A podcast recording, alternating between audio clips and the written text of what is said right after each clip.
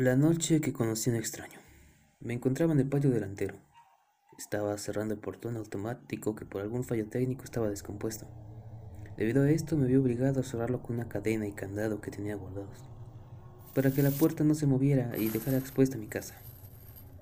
Mi casa se encuentra en medio de la nada, apenas con unas pocas casas alrededor, lo cual me hace sentir medianamente seguro. En aquel momento, cuando comencé a poner la cadena, haciendo que diera vueltas por las dos puertas para que no se abrieran, y concentrado, después de escuchar el clic del candado, alcé la mirada. Y por medio de los espacios vacíos de mi portón, lograba ver un sujeto con un traje en medio de la noche, el cual no parecería raro, si no fuera porque, como te mencioné antes, mi hogar está rodeado apenas por unas pocas casas, haciendo que los demás sea campo de cultivo o simple terreno de tierra. La duda invadió mi cuerpo, y tratando de ser amable mencioné que si buscaba a alguien o si lo podía ayudar en algo, pero al igual que todo el lugar solo contestó con silencio. Fue entonces cuando fruncí el ceño, y poco a poco empecé a disgustarme. La forma en que se mantenía estático frente a mí me molestaba. Esto cada vez hacía la situación más incómoda para mí. En mi casa tenía pánico de que esa persona siguiera parada mientras yo y mi familia durmiéramos, así que decidí quedarme con él un rato. Caminé unos pocos pasos hacia atrás para retrancarme en la cajuela de mi coche, desde una distancia de un metro y medio de ahí, y sumando que él seguía parado en medio de la carretera de piedra y tierra, que era poco transitada, por no decir que no lo era. Sumaríamos un total de tres metros tal vez. Con el silencio de la noche no podía evitar interrogarlo. ¿Quién eres? ¿Qué quieres? ¿Estás perdido? ¿O simplemente estás ebrio? Pero como era de esperarse, todas mis preguntas fueron contestadas por silencio. Y en una de tantas preguntas pude notar que no había visto su rostro desde que apareció. Lo cual resulta extraño. Aunque la noche no tenía luna, sí tenía algunas estrellas y esa era la suficiente luz para ver el rostro de alguien teniéndolo tan cerca. No sabía qué hacer. Hasta ahora, en toda mi vida, esa era la situación más incómoda en la que me habías encontrado. No tardó mucho en que mi esposa me enviara un mensaje al celular. ¿No puedes cerrarla? Me dejó escrito en el mensaje de texto.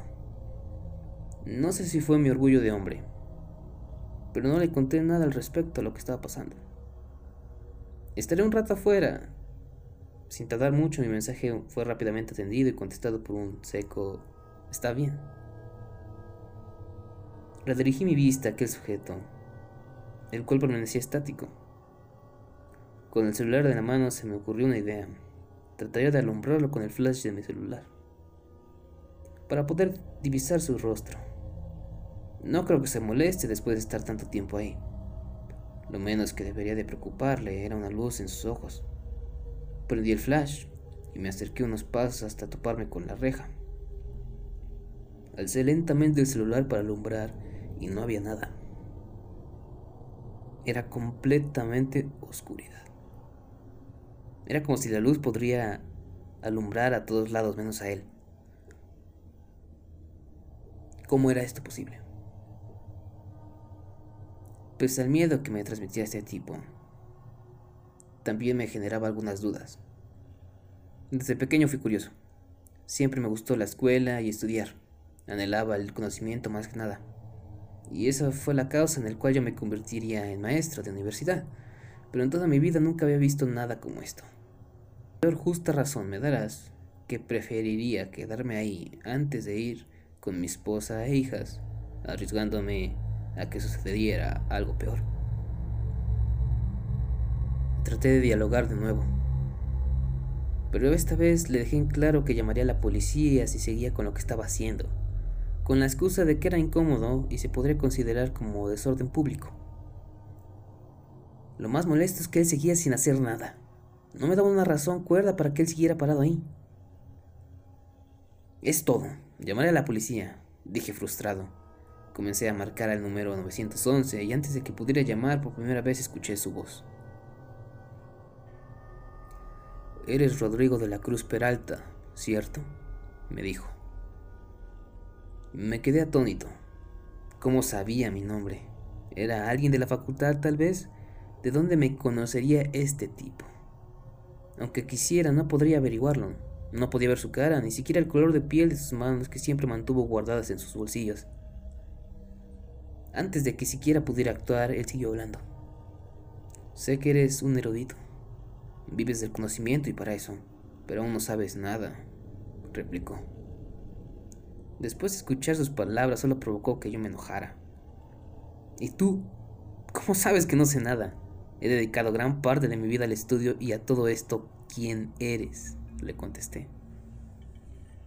Aquel sujeto dio unos pasos hacia la reja y después de una pequeña carcajada dijo, soy el que lo sabe y sabrá todo.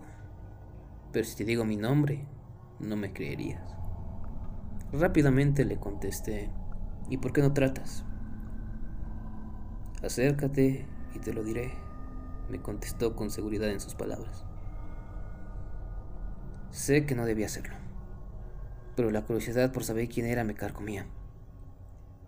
Este sujeto me conocía demasiado bien, sabía que las ganas de saber algo nuevo era mi debilidad y lo estaba usando en mi contra. Comencé acercándome lentamente hacia la reja y fue cuando estaba a solo un paso de estar frente a frente, para ser solo separados por la reja de mi portón, es cuando noté lo alto que era ese sujeto. Yo mido aproximadamente unos 78 centímetros, pero estando frente a este sujeto medía cerca de los 2 metros. Estando frente a él, pregunté ahora qué seguía, a lo cual él solo sacó una mano de sus bolsillos para ponerlo en uno de los barrotes de la reja del portón. Instintivamente vi su mano, una mano con uñas negras, como si estuviera pudriendo, y su piel no podría definirla como algo que haya visto antes. Era como si toda su mano pareciera que se hubiera quemado fuertemente. Cuando vi su mano de esa forma me quedé impactado, y lentamente subí la cabeza para ver si podría ver su rostro, y por alguna razón pude ver una parte de él. Aquella oscuridad había dejado expuesto una parte de su rostro. Fue cuando yo asustado me caí sobre mi trasero. Un rostro tan quemado que parecía deforme, con un ojo de color rojo intenso y unos dientes negros como la noche. ¿Qué carajo era eso? ¿Y por qué estaba enfrente de mí? Me levanté lentamente hacia atrás hasta que mi cabeza se topó con el coche. Aquel sujeto se vio decepcionado y antes de que desapareciera me dijo, cuando quieras saberlo todo, solo tendrás que llamarme. Y en un cerrar de ojos desapareció. Fue la situación más extraña en la que he estado.